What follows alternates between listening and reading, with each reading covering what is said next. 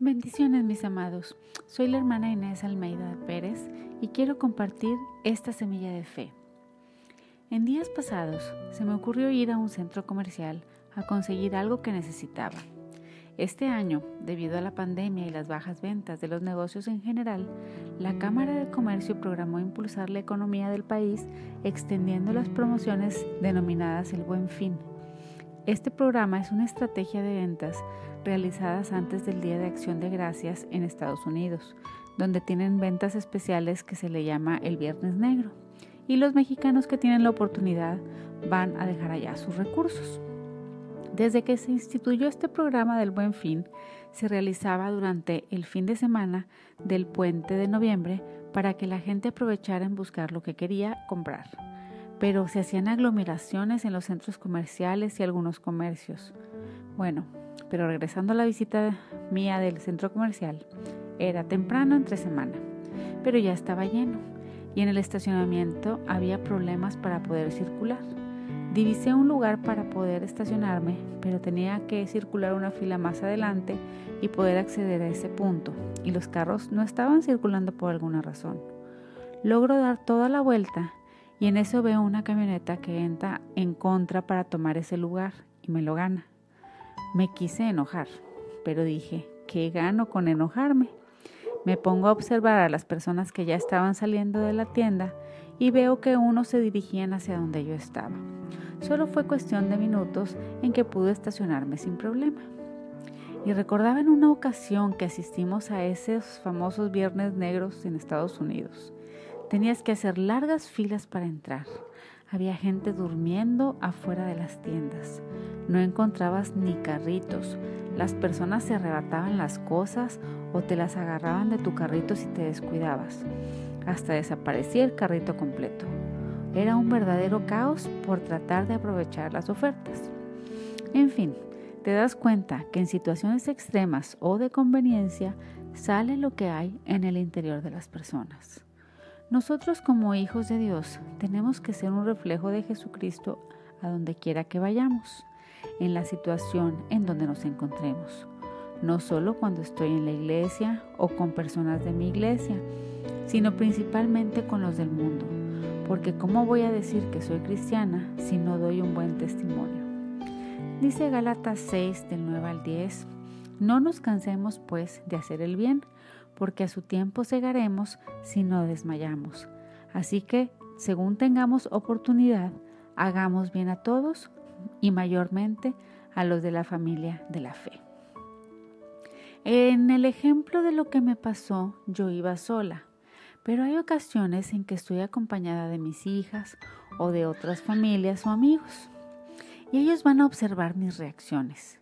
Con mi actitud hacia lo que me pasa, debo motivarlos siempre a hacer lo correcto ante los ojos de Dios a pesar de las circunstancias.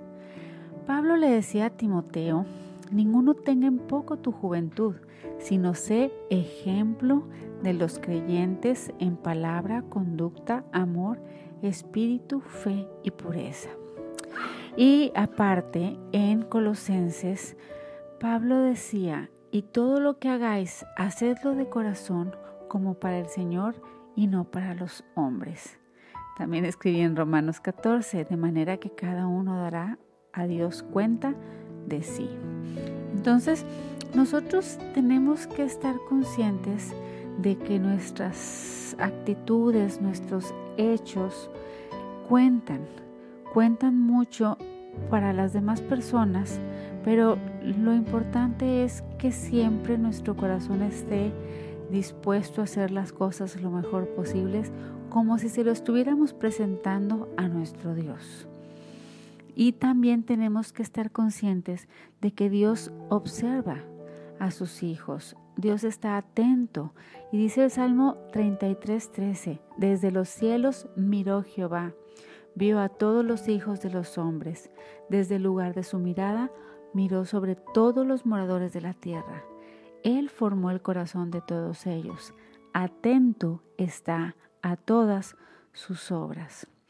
Y si nos vamos al Salmo 139, eh, dice en el versículo 1, bueno, voy a estar leyendo diferentes versículos de este salmo tan hermoso. No lo voy a leer completo, pero dice en el versículo 1, Oh Jehová, tú me has examinado y conocido, tú has conocido mi sentarme y mi levantarme, has entendido desde lejos mis pensamientos, has escudriñado mi andar y mi reposo, y todos mis caminos te son conocidos. ¿A dónde me iré de tu espíritu? ¿Y a dónde huiré de tu presencia? Y luego en los últimos versículos dice, examíname, oh Dios, y conoce mi corazón. Pruébame y conoce mis pensamientos, y ve si hay en mí camino de perversidad, y guíame en el camino eterno. Entonces yo estoy consciente de que tal vez Dios permite que ciertas circunstancias o situaciones nos acontezcan también para probar nuestro corazón y nuestros pensamientos, cómo vamos a reaccionar ante tal cosa. Y yo lo que quiero es no solamente que me pruebe, sino ser aprobada por Dios en todas mis actitudes.